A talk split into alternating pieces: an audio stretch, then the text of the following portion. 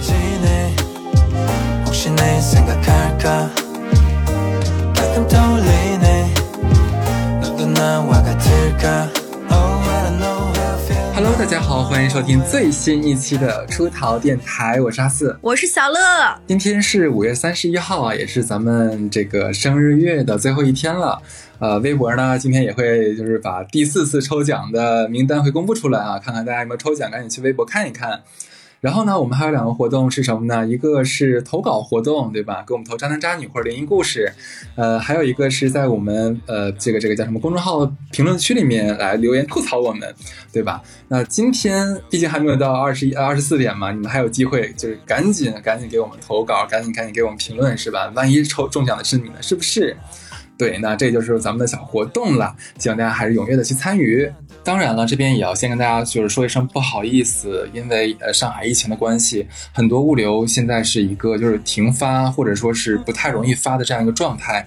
那我们也是会实时跟进，我们只要看到就是说这个物流可以发了，然后我们就是我们客我们客户那边的仓库他们可以往外派货了，那么我就立刻会联系对方，然后给大家把礼物都寄出去的，大家不用担心，就名单我们这边都是记得好好的。是的，小乐。没错。那刚刚哈次也说了一下我们整个这个其实五月份关于生日夜的这个集体的活动嘛，大家其实还可以要收听这一期的时候还在五月的最后一天，那些一直嚷嚷着说要投稿还没有投稿的人，现在还来得及，毕竟我们是到下个月嘛。还有就是呢，非常不好意思，继我丢了四次还是五次五次手机之后呢，非常尴尬，我又不小心用我的胳膊肘子把微信删掉了这个小程序。呃，A P P 删掉了这个微信之后呢，因为我从来都没有一个微信呃聊天记录备份的这样的一个习惯，所以呢聊天记录就都没有了。于是乎，大家的投稿现在我已经收到了很多，因为看到了那个客服的朋友圈，会有一些人嗯、原谅了我的错误，把他们发的稿还还有发给我，但还有一些人没有。那呼唤你们那些小伙伴啊，把你们投稿在重新给到我。对，对我又犯了这样愚蠢的错误。那说完了这巴拉巴拉一顿呢，我们就说回今天的主题。那作为一个非常爱聊都市生活向的话题，其实我们已经聊了很多很多面儿了，情感呀、生活呀、各个城市大不同呀。但还有一些话题常聊常新。那毕竟我们从二零一九年，其实是在有疫情的前一年，我们有了这样一个电台。那现在从无疫时代到了后疫情时代，到后疫时代，那其实很多我们生活中的方方面面，其实都有在保呃都有在一些变化。那最近肯定有个新闻大家都刷到了，就是关于降准各方面的嘛。还有一个我记得，因为江浙沪这边关于房房房的购房资格的管控其实还挺严格的。前一段时间应该是五月二十号左右吧，好像有一个消息，不知道不知道，可能也是谣言，说是南京全面取消了二手房的限购了。包括一系列的降准各方面的消息，其实能感受到有一丢丢的那种呃房地产市场要松动的，而且呢，也有很多朋友可能也受够了这段时间和自己在隔离期间和自己的房子耳鬓厮磨、朝夕相处，很多地方忍无可忍，有想换房子的，有受不了了这种想要重新装修的。那虽然其实我们哈斯跟我我们俩是录过一期关于买房、卖房、装修的。但是呢，因为隔离这件事情，我们觉得这事儿值得有必要再重新聊一聊，你说是不是，哈子？是的，会有很多新的感悟。呃，这一期的话，其实我们不仅会聊买房卖房，而且会聊，如果说你不不会不想换房子的话，那你现在所住的这个家，我们是不是需要有很多的调整？因为这次疫情其实给我们，不管是生活上面，还是说我们对于这个 一辈子的认知上面，都会有很大的一个冲击，甚至说我们都可以聊到说，嗯、你现在所在的城市是否适合等等这样的话题，是吧？对，然后我就想说，就是，嗯，怎么说呢？因为我们之之前其实，在上一期的节目中有一些我们当时的观点，可能那个观点因为疫情这件事情啊，我们会有一些些调整。对我来说，我不知道哈次我会有一些变化，就关于都会。嗯，就比如说第一件事情，当时我们就说过，如果手里有点钱，要不要投资或者是买房？对你有很多选择，但是基于现在我手里的基金和各方面来说，我是觉得如果没有想好要投资什么的话，那其实买房还是一个不错的打算。呃，这个这里必须要限制一个小括号，呃，嗯还是要在比较保值的城市来购买。嗯你像之前我是跟我做地产基金的朋友有有聊过这个问题嘛？因为呃，他所在的公司是一个呃加拿大那边的一个房地产投资公司，目前我们听到就是他那里面的一些内部消息，就是就是说嘛，可能啊，未来咱们国家的就是二线不也分强二线和什么弱弱二线嘛？可能只有强二线和一线城市的房子能相对保值一些，那么其他的地区的房子，那我们都觉得说是能卖就卖掉。像我现在也就一直在催我妈把老家的房子就能处理掉的处理掉，的确会有这样。担心，而且其实，呃，实不相瞒啊，我妈妈最近刚回哈尔滨，我就跟她有时候说这个事情。她讲说，她现在都可能都已经说晚了，都已经是不太好出手了。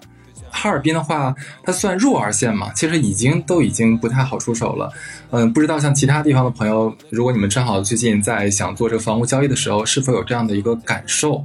啊，对，那像北上广深，我相信，呃，这几个地方肯定是没有问题的。那二线强强二线的话，像什么深呃不是深圳去了，杭州之类的房子，其实我觉得也是都 OK 的。对，嗯。哎，那我再聊下一个事情啊，因为就是相当于说，那你觉得现在这个阶段，我们就是随便谈，大家就是听我们俩唠嗑。那你觉得现在是一个买房子的好时候吗？就现在这个时候？嗯，我其实这个咱们还是要看这个政府给的政策，对吧？像之前你刚才讲那南京那个事情，我也看了。但是最好笑的是什么？那个他们当时发那个文儿是白天发的，然后就引起了很多的非议嘛。所以当天晚上他们就把这文文章就下架了，上我们就看不到了。嗯，所以说就是也要看这个这个各地区的各地方的这个政府这个下文的力度怎么样。呃，如果说真的是有这样利好的政策，其实如正好你也有这个想法要更换，或者说是想买一套刚需房，那我觉得当然是最好的了。有政策的时候，你这个房贷利率也便宜，那有这便宜不占王八蛋，对不对？但是有一个问题是什么？其实你们仔细看一下各个地区就最近发出的一些关于这个房地产的一些条文，它都是针对这个首套房的，一是而且是针对新房的，可能对于二手房的交易。基本上好像没有怎么太打开，啊，对，我不知道你这边小乐这边有没有看到啊？所以说，其实呃，现在的政策的话，更偏向于大家来帮着 帮帮咱们国家来去库存啊，这样子。哎，那你就说，哎，我们上次聊过还有一件事情啊，我特别想修正我上次一个观点，我忘了，我忘了我上次是不是有说过比较嗯激烈的话，就是觉得买房子还是要卡到那个上限嘛。就如果你是首套房，你的贷款也好，然后包括你的能承受的杠杠杆也好，都要嗯用到最大。但是呢，我这次因为这次疫情，包括最近的种种事情，包括其实今年上半年也有过呃两次的那关于大厂的裁员各方面的嘛。其实我在想说，嗯，不要给自己太大的压力。我如果上次我有说过比较激烈的这方面或者是这方面的态度，那我在这一次给我上一次打个补丁。我觉得还是要相对从容一点的生活的，不要给自己太大的压力。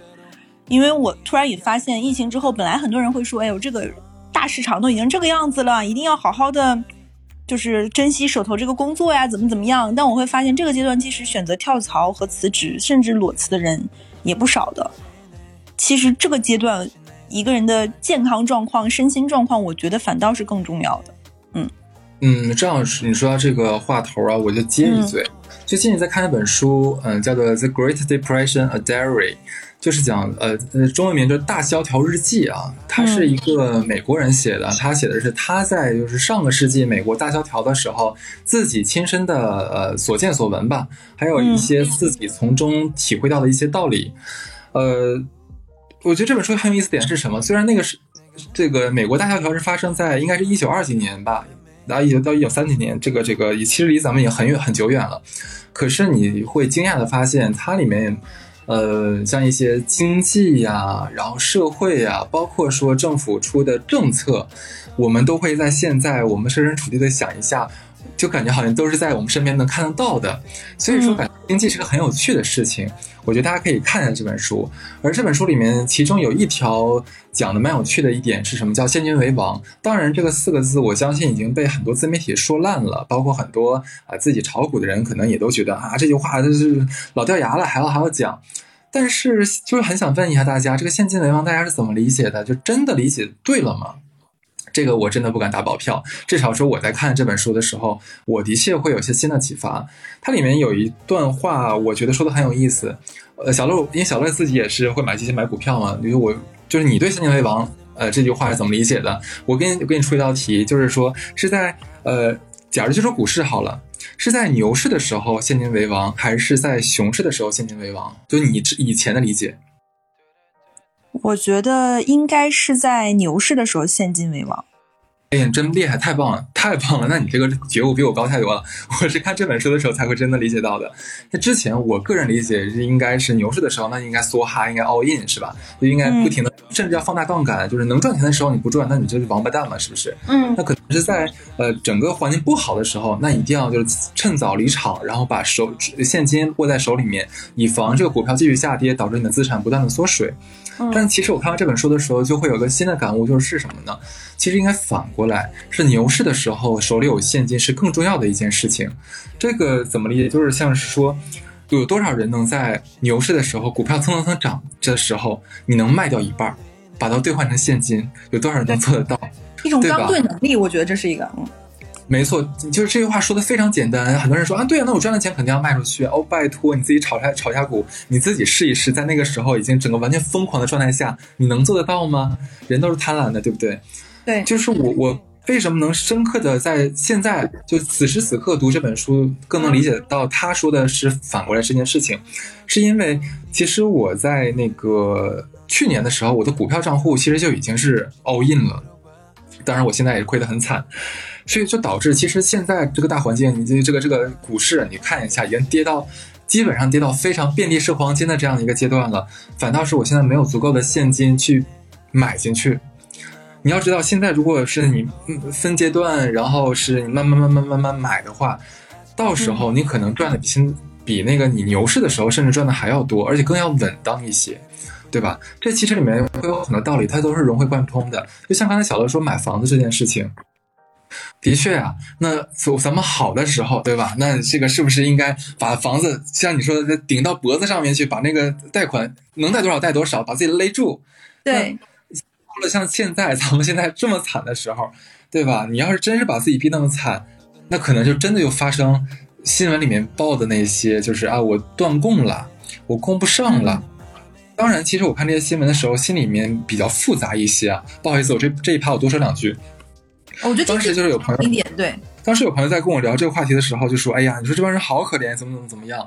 我说：“可怜当然是可怜了。你想，可能自己之前拼了命攒了首付，然后想给自己家庭或者给自己兑现一个承诺，买一个大房子，呃，把自己也是勒得喘不上来气。结果你看现在。”上海其实也不过才，也不能叫才，已经两个月时间了。但是我们平心而论啊，如果说一两个月的时间你没有工作，或者说你的工工资缩水了，你就导致你的房贷断供，那会不会说之前你在做这个财务规划的时候就有很严重的风险敞口呢？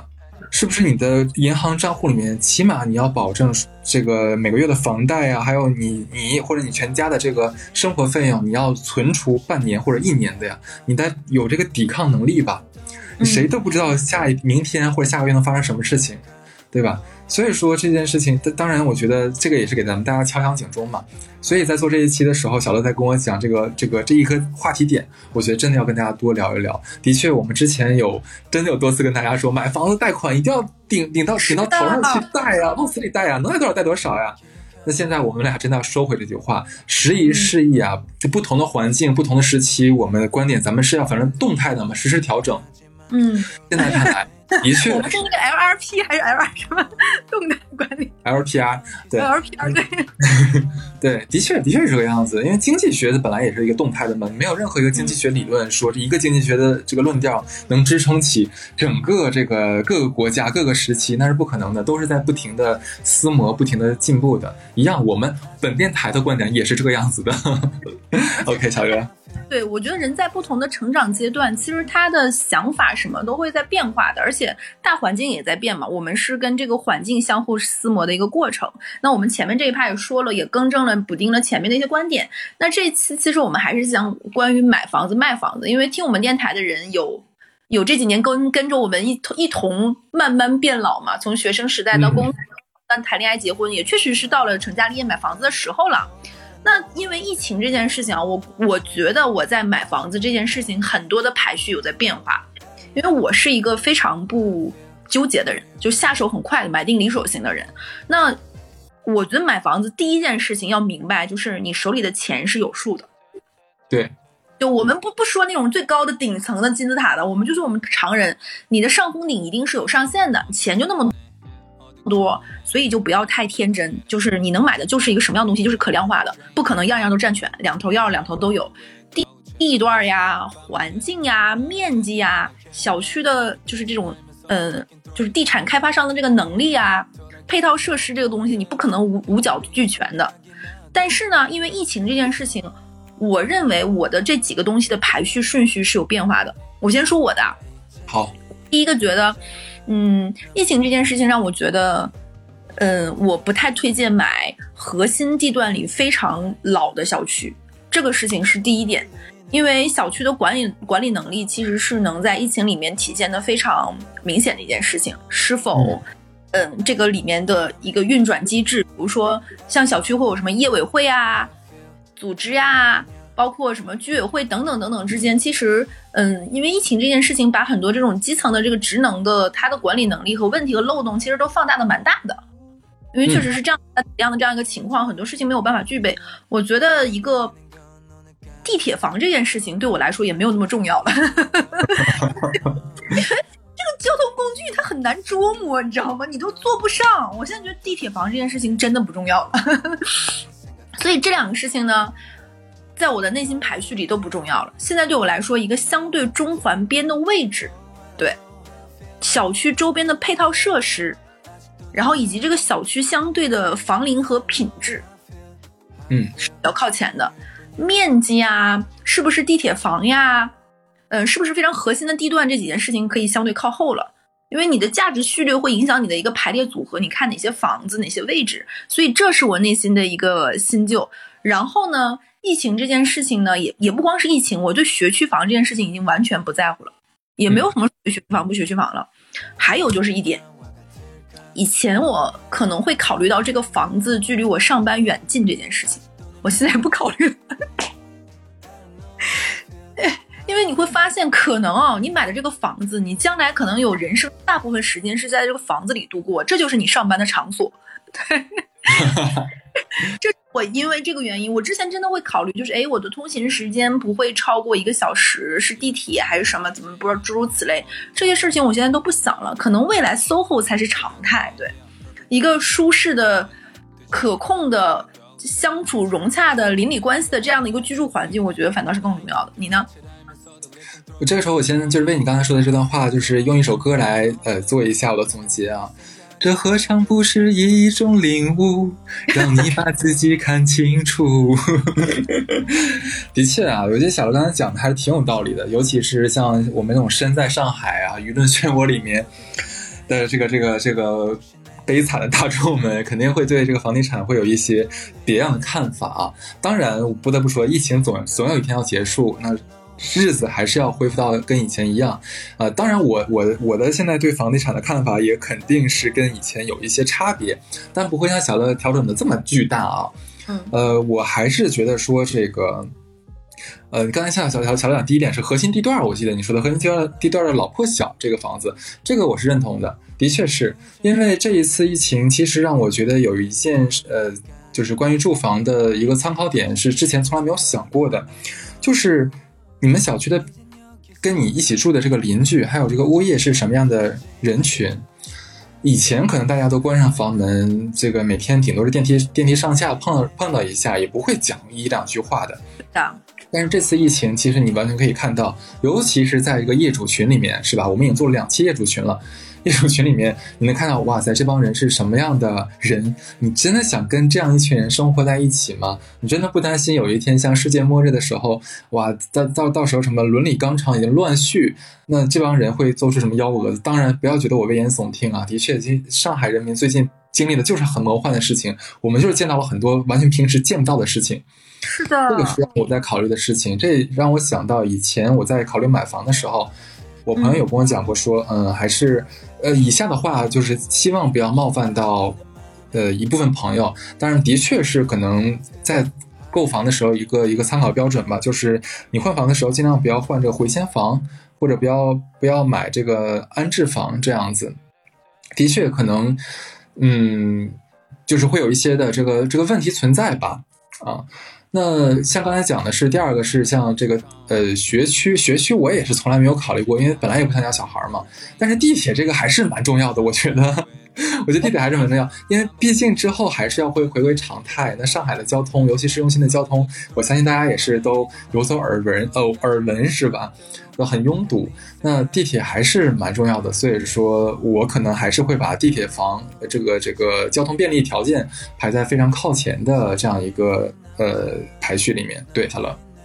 哎，然后我再说啊，就是，嗯，刚刚说到买房这个事情，还有一个事情是我突然想到的，就是我因为这次疫情越发的想了一件事情，就是千万不要把买房这买房这件事情想的太长远。我说的太太长远，就是你和这个房子的共处时间，不要想是一辈子。嗯，对，这个意思。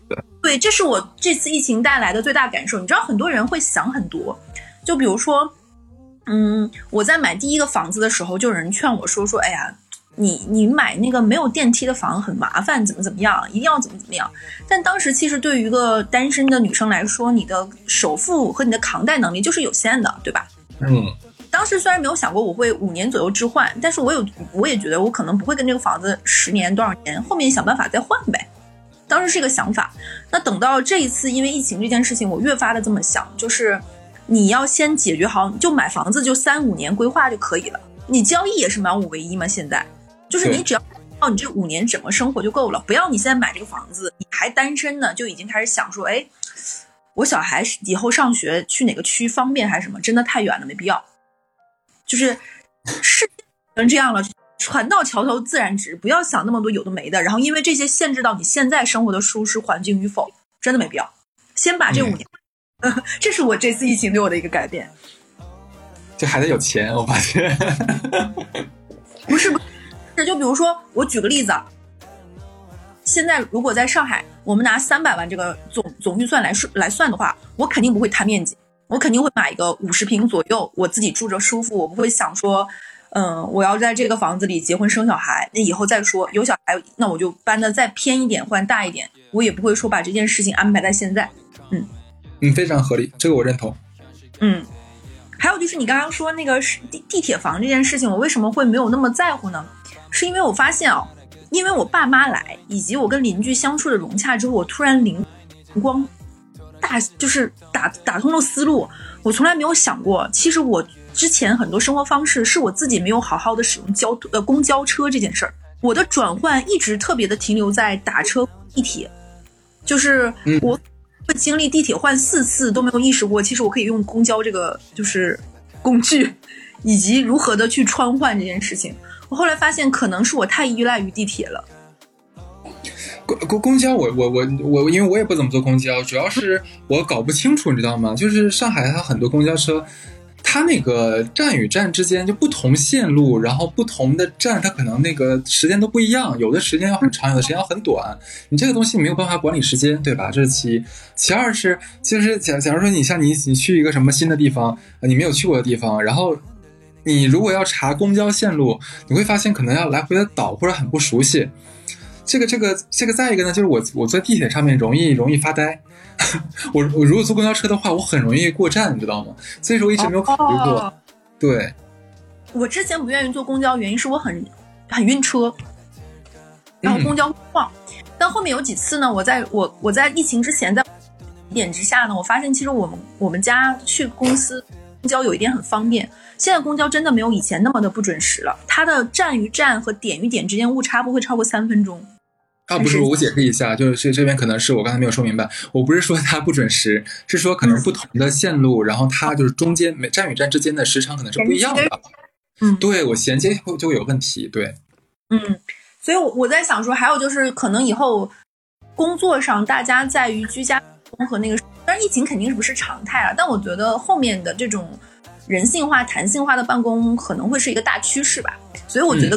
对于这个这个，我我会在买房子的时候，就会这几个事情都不会的想的特别的那个什么了。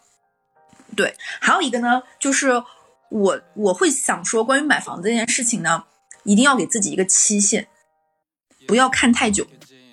因为在疫情的这个阶段呢，我身边有好几个人因为感情出了一些状况，还是各方面，就比如说同居实在是忍无可忍了，还有一些就是可能分手，或者是各方面，或者是说嗯想要结婚开始看房子。我最近已经线上指导过好几个朋友关于看房这件事情之后呢，我发现呢，很多人真的在把看房这件事情跟买车看成一回事儿了。越看越高，就是后面就已经完全脱离实际了。就比如说我的预算只是买一个五百万的房子，但是我已经不看五百万的房子，我看的都是五千万的房子。哎，你该不会在说咱俩吧？你忘了上次在我家咱俩做了什么事情吗？咱俩知道吗？他们不一样啊，就是我们不是要解决现实的这个问题的吗？还有就，哎，我们给大家讲一下那个事情吧。就上次就有，应该前年吧，小乐来我家，然后我俩说要看房子。就在那个就是链家 APP 上面就开始云看房嘛。开始呢，我俩看的可能都是一千万左右的房子。结果看到最后的话，我开始发，哎，小乐你看这个，这个八千万这套子，你看看咋样？我们小乐一块看，说这个太贵了，我给你发个六千万的。神经病！就我都记得那个房子九龙仓，真的是 好呀，九龙仓 是的。果然好多东西就是让人这么难忘。对我还记得。是。我我，然后我还有朋友啊，他们在二零年我在买房之买买房之前，他们就说跟我一起看房子，结果到现在还没买的，还在看。呃，这个真的不行，不要再看了。对我我说你们你们要不要就把那个 app 就下载了呢？就是这个像就是你们可能把它当成那个就是微信读书在看那个体验，就是 就是还是要给自己设一个期期限，就是因为嗯，如果你的。最后决策是为了要买房子，那你肯定比如说给自己一个半年或几年，然后规划好一段时间看什么，一个小区看几个哦。这里我跟大家说一下，这这个这次疫情还让我有一个有点的改变的话，就是我以前特别喜欢在一个地方生活久了就在这还买，反反复复，所以我从来上海到现在，我的居住的位置可能没有超过十公里吧，就在这十公里来来回回。说十公里，我觉得不多了。但是因为这次疫情呢，我有想过，如果意淫在做这期的时候，我可能不会这个样子了，我可能会换到浦西。我也是，我也是。哎，我现在特别特别特别能理解老上海人说的那句话：宁要浦西一张床，不要浦东一套房。我们就是两个浦东人，对，就是就很想就是嗯，去一些那种可能现在已经发了二十批那个保供物资的那种地方。你说的是徐汇区，说的是徐汇区。对，是的，就是可能它也会影响到我的一些内心的这种排序吧。对，这个这个也是，其实其实潜移默化，疫情对我的影响还真的是蛮大的。非常大，我相信对整个上海人都会压很大吧？应该。我跟我妈最近在视频的时候，我妈说说我有点抑郁了。我说两个多月了，两个多月了，我能不抑郁吗？抑郁不正常，我觉得真的。就是，嗯。还有就是，嗯，刚刚刚刚也说了嘛，前面强调了，就是不要把自己的杠杆压得太死，尤其是现在可能在听我们这期的小年轻或者结婚或者各方面，真的不要两个人上算上限。我印象很深刻，当时陪朋友看房子的时候，男的可能是一个大厂的 P 七 P P 七 P 六嘛，因为那个时候我也是毕业没几年嘛，然后女生是一个比如说相对稳定而来的来的那种金融公司的工作，然后他们俩算杠杆的时候，都会把男朋友的未婚夫未来的收入涨幅算进去。我靠，这个顶到上，不要这样做，不要这样做。你这个东西，你这你就像这次疫情一样，谁能想到这次会有疫情啊？嗯，对所以还是要彼此一个喘息的空间。因为我们跟另一半的之间的这个关系，虽然我跟哈斯都没有另一半，但是我们跟另一关系其实一定不是这种，呃，很 push 的这种。虽然还是要努力和上进，但还是要有一个喘息的机会，不要让对方太不开心吧。毕竟大环境都这个样子了嘛，好好活，有人相爱都已经很很难了。你看我跟哈斯。对，对啊，而且那个最近好像是是哪个机构？是高盛还是那个摩根？不是已经说是呃，美国二零二三年，就其实就是明年，说大萧条的概率从百分之二十上上调到了百分之三十的概率了吗？哇，对，基本上就能感觉到整个这个整个大环境的萧条气氛会越来越严重。所以我觉得从现在开始到未来几年，嗯，大家其实还是蛮难的，嗯。对，我觉得在这种越难的时候呢，就可能是需要彼此更体谅、更去安慰对方，然后学一些小小的兴趣爱好去。还有就是呢，呃，买房子这件件事情一定要给自己留好一定的小余钱，就是你不可能真的能做到买完之后完全不在你的新家里有任何的安置和置办的。就别把自己真逼到住毛坯。我也有朋友是这个样子，就是顶上限买房子。当时他买的时候可能太头脑一热，他连税费什么都没算好。哎，我跟你讲，你你说这个我有特有感触。哎，我不知道你刷不刷抖音什么的，你你你刷的没我多。我跟你说一个，抖音上面的那种家装博主，有一类就是专门是毛坯房博主。什么是毛坯房博主？就是他们自己就是把掏空了所有的积蓄。买了一套房子，但这套房子就买完之后，就是其实就是首付交完之后，他没有钱来装修了。但是呢，因为没有钱了，所以他也不能租房子了，他只能住在这个毛坯房里面。真的毛坯的？真的就是毛坯房，它那个地和呃墙就是那个那个水泥，什么都没有。是的，没有你没有没有听错，就是这个样子的。呃，好一点的呢，可能已经做了这个呃水电都铺好了，然后再好点就猛大劲儿猛大劲儿，可能他自己就是从外面淘了点那个就是呃大白灰，把那个墙给刷个大白，这都这这个已经是上限了，不会再比这个更多了。然后在里面会有一些非常基本的一些生活的东东在里面。当然我们不榨制任何一种生活方式，那他如果喜欢，当然没有问题，只是说。你会真的会生活的很舒服吗？我觉得这个是我要想我想想到的一个问题，就何必要把自己一定要嫁到这么这么难过的一个一个就难受的这样一个一个生活场景里面呢？如果说像碰到像现在这种嗯大环境是吧？又碰就是恰巧你又在上海，然后恰巧你有两个月不能出去上班，然后恰巧你又不幸然后被大厂裁员了，那你这两个月该怎么生活呢？那你这个下个月的房贷怎么办呢？我觉得这个东西真的是要考虑的，可能。听在听这一期，呃，外地朋友可能对觉得我俩说说你俩是不是疯了？你们在说什么呀？怎么会有怎么会有你们说的那种情况？但是真的不好意思，上海真的就是这两个月给我们的冲击太大了。哎，我我就跟你说一个，我跟你打断你，我说一个，就一个小概率事件，在我们小在我们这栋楼有两家击中了。我先说第一个，好，第一个就是，呃，想去自己的娘家取点东西，结果就没有回来小区的。已经快三个月了，他还住在娘家。那也还好，至少他有地方住。对，但是呢，你的小孩见不到你，其实就有点难受。然后今天呢，爸爸想开车带孩子去见见，就跟就去。现在我们今天小区是可以可以出去了嘛？就要了个出门证，想开车带着孩子去见见妈妈。结果那个孩子开车开到一半，跟爸爸说：“爸爸，我们要不要回去呀？你说万万一我们得病，我们会不会被抓起来呀？”就是小孩子已经有了那种不想出去的这种，就是那种，我都特别能理解他的心情。现在让我立马回去上班，我都感觉我扛不住。还有呢，是我们楼下有一户是什么情况呢？我们楼下那一户是在装修的，他们家是住在对面小区的。那个阿姨就是来看一下装修情况，就被封在这里了。这个阿姨就真的是七十几天住在毛坯里。天哪！你你要是你说这两件事儿，我跟你讲，我们小区也是一样的。我隔壁单元的二楼，因为我们经常下楼溜溜的嘛，而而而且今天啊，今天其实我们录制的时间是五月二十八号，今天我们小区也可以让我们出去了，然后我就特别特别开心，拿着出门证就出去逛一圈儿。本来我跟你讲，小乐，我以为当我踏出小区大门那一刻，我会那种就是百感交集啊，然后非常的感性。结果我没有想到，当我踏出那一刻，就觉得。好平静，好平静。我心里面唯一的一个想法就是，这难道不是我本来应该有的生活吗？就是我整个在外面，就是我们街道这一边转了一个多小时才回了家，我心里没有任何的波澜，就跟三个月、两三个月之前我在上海转悠感觉是一样的，就没有任何任何波澜。我甚至都觉得说，这两个月是不是真的会让我的一些心里的某些地方，就就是发生了病变，你知道吗？那我问你一下，就是那你会嗯有一点点抗拒出门吗？就是不太想。呃，不会，其实我还是蛮想多走一走的，因为呃这两个月我一直在家里面就徒手健身嘛，其实主要是怕肌肉萎缩。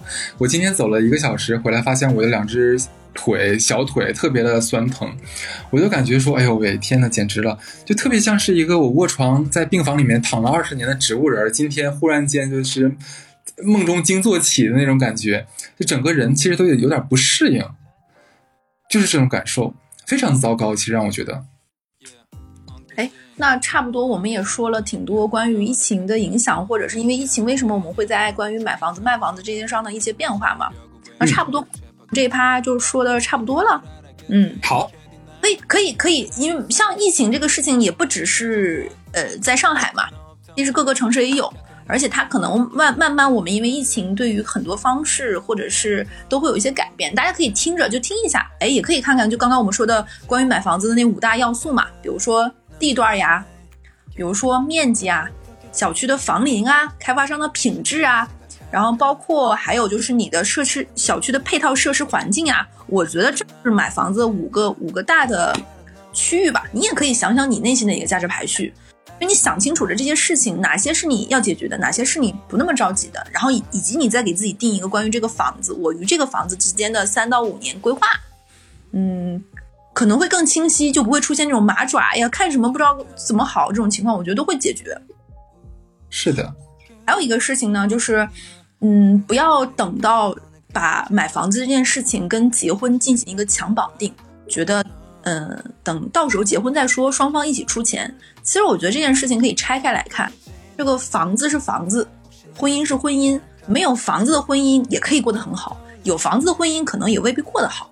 那房子这件，其实解决的是咱自己生活的事儿。对，我我忽然想到，咱俩上上周吧聊聊天的时候，我跟小刘这个聊到一个问题，就是呃，很多朋友其实都呃住的是那种合租房嘛，对吧？自如吧，还是叫什么东西？就是我俩在讨论一个问题，你说这两个月啊，就是那个，假如说一对情侣或者一对夫妇，呃，租租住在这样的一个自如里面，然后他们租了是一间房间，你说两个人每天朝夕相处，他们俩是不是快疯了呀？那肯定呀，我真的觉得太可怕了，而且他们还要工作，所以说。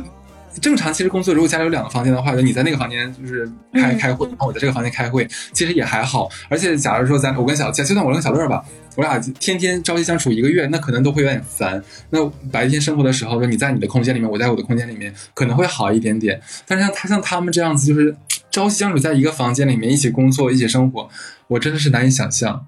所以这个疫情真的对大家打击太大了。我我我我也是因为为什么会想到录这期，我就是有朋友，他们可能之前租的是那种有一些房子，我不知道大家知不知道，就是那种进去是一个非常大的一个开间儿，就是床，呃，餐厅，然后厨房各方面是一个通的，就是那种公寓式，就是比如说进去厨房是开放式的，然后里面是床，在外面是阳台，基本上没什么隔断，除了卫生间。不知道你说的什么意思？就公寓。对。对这种公寓式的，然后这样的话，情侣两个人封在里面，其实真的是不太行。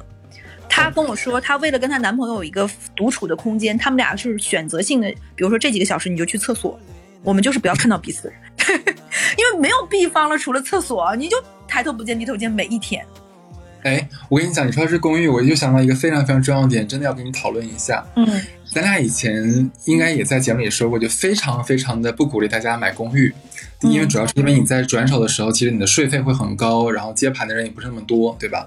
但是因为经历过这次疫情之后，我彻底改观了。我朋友圈里面有好几个朋友，他们是住在这个嘉定还有闵行那边的，就是自己买了一套公寓。其实之前我还有就业余过他们，哎，我说你们干嘛买公寓呢？对不对？你说卖多不好卖啊。他们当时给我的理由就是说，就是我没有想过要卖啊，就这套房子就地点我很喜欢，然后这个小区环境我也我觉得也不错。那我住的这边进，我们想不了那么多。其实我当时有想过，哎呀，怎么可能呢？你总要卖的呀。但是现在真的就是这个疫情狠狠的扇了我大逼斗啊！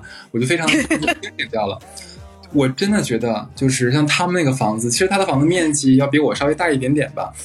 因为它是两层 loft，loft loft 嘛，他是正好有一个朋友，他是做摄影师的，他是在疫情之前，他刚刚装修好，所以说每天我就看他在家里面。发的照片就特别像一个家装博主，他家什么都有，就是什么那个就各种什么那个那个啊，什么直饮直饮水机啊，然后啊各种各样的奇妙的那种就是人工智能的家电啊，什么东西都配置的非常的齐全，甚至他家还有那么有一隅是专门用作他他不是他他有自己的工作室啊，他只是在家里面搞了那么一小块呃给自己做拍摄使用的，就你会感觉到就是。哇，他的家真的是五脏六腑什么都有，而且这个时候我就会想到说，对呀，那家的意义是什么？家的意义不就是给你一个不仅是避遮风挡雨，更能让你非常非常开心、非常非常安全的生活在这里的这样的一个空间嘛。嗯，所以当时我就我就看他朋友圈的时候，我就我就陷入沉思，我觉得我们是不是真的什么都要那么的功利化？就像小乐刚才最在最初的时候讲的，那你这个房子可能只有什么五年六年的这样一个规划期就可以了，或者说是你不要跟其他东西绑定。我真的觉得你说的非常有道理，我非常认同。这就是我这个朋友身上，他住在公寓里面，就直接就印证了你这一点。公寓又怎样？转手的时候不好转手又怎样？对吧？那我在这里住的就是很舒心，我就是很开快乐，那不就得了吗？对，所以说，嗯。让让人，我觉得，所以说这个这个很多很多想法，可能真的是要不停的进化吧。是的，是的，就包括我，我们也觉得，就是不论这个房子是租是买，你都可以给它进行一些轻的改造。这也是为什么现在关于什么小红书呀、好好住啊、抖音上会有很多那种，包括 B 站那种博主，他会告诉你，比如说你怎么拿你半个月的工资、一个月的工资，把你的小窝改得很好，包括一些装修的一些技。装修的一些那种小的，就是视频都很火，就是因为大家还是希望能够生活在一个舒服的环境里嘛。所以其实我们并不是鼓吹一种什么，嗯，今朝有酒今朝醉，我们肯定不是这个样子。我们是希望能够真的好好活在当下，和你在乎的人，大家共同的去把这个生活经营好。那其实我跟哈次两个人这个阶段也看了很多书也好，包括哈次讲过他看的一些装修的博。视频还有是那个什么，其实我们疫情之后怎么能把这个家变得更舒适、更适应这样环境，甚至于啊，能让你和你的房子好好相处，就是达到这种精神上的那种。毕竟像我们俩这种独居人士，一个人在家住久了，其实真的会有有点精神状况不太好。你有吗？我很严重，有。就我妈都已经说，我就开始有些 emo 了。然后我朋友说我现在有点病。哎，我我我我前段时间不是每天都在喝嘛，我会有强烈的。呃，就是你有一个东西酒精成瘾的那个状态，我已经有了。然后我最近不是在戒酒吗？我戒酒就会有一点点就戒断反应，我会胳膊上的皮肤特别的痒，就很痒，就是特别想抓想挠，下巴也很痒。你用酒擦一擦可能会好一些，透皮吸收。你说的很有道理，我得试一试。我这个，然后我我就会发现就很难受，而且我会有一种嘴里总是犯苦犯涩，想要喝到晚上八九点之后会非常的。很难控制。哦天呐，那你应该去那个什么 AA 戒酒会 互助会。我以为你要送我去宛平南路六百号。那地儿不是这个。哎，那我们这一期其实挺长的，我们要不要拆成两期？就是今天，然后明天六一儿童节再给大家过个节。哎，可以，这靠谱。行，那好，还有最后一个呢是什么呢？就是我们微博前面不是持续过一段时间那个抽奖的那个活动，每周抽，这也这周也是最后一次了。那今天也开奖了。那最后呢，我们会把这三次的微博的抽奖的啊，包括我们的评论区啊，包括投稿的，我们会集中在六月七号的那次的微信公众号的推送里，会把这些中奖名单再撸一遍的，大家可以找看看自己在不在里面啊。记得看我们的微信公众号。这里也给我们的微信公众号和我们的粉丝群分别打个广告，希望大家记得关注我们出逃电台的微信公众号，同时也欢迎加我们的粉丝群，还是非常热闹有意思的。那这一期就差不多到这里，好的，那就明天见。啊，对，明天见，拜拜。明天说说装修那些事儿，拜拜。